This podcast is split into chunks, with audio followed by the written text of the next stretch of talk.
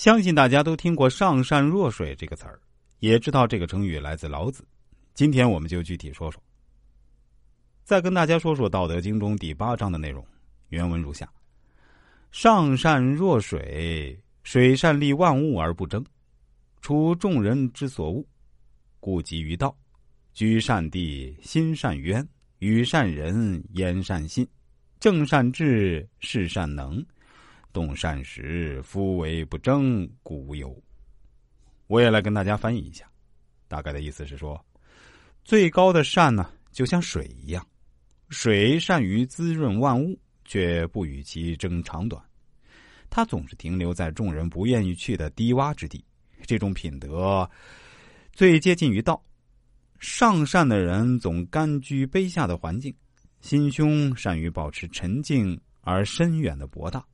待人善于相助，真诚可信；说话善于守信守诺，为政善于治理，办事善于发挥所长，行动善于把握时机。正因为有不争的美德，所以才不会出现过失，招来怨疚。圣人之所以能无忧，是因为他们不争。圣人的品格就像水一样，停留在众人都厌恶的地方。责备万物却不居功自傲，他们的居所、行为、思想、言论、治理天下的理念，无不透露着这种如水般的智慧。在上一章里，老子以天地之道推及人道之后，这一章呢又以自然界的水来育人教人。老子首先用水性来比喻有德之人的人格，认为他们的品格像水一样。一是柔，二是居于卑下的地方，三是滋润万物却不与之争。